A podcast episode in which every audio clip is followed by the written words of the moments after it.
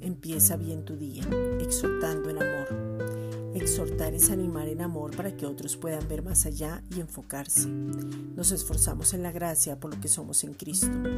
Este tiempo es para restarle a tu vieja naturaleza, porque el Evangelio te da el poder para verte como el Padre te ve, enfocarte en lo que eres, andar según tu nueva naturaleza, que es la misma naturaleza del Padre. Esa naturaleza soy. Estamos en la voluntad del Padre que es Jesucristo.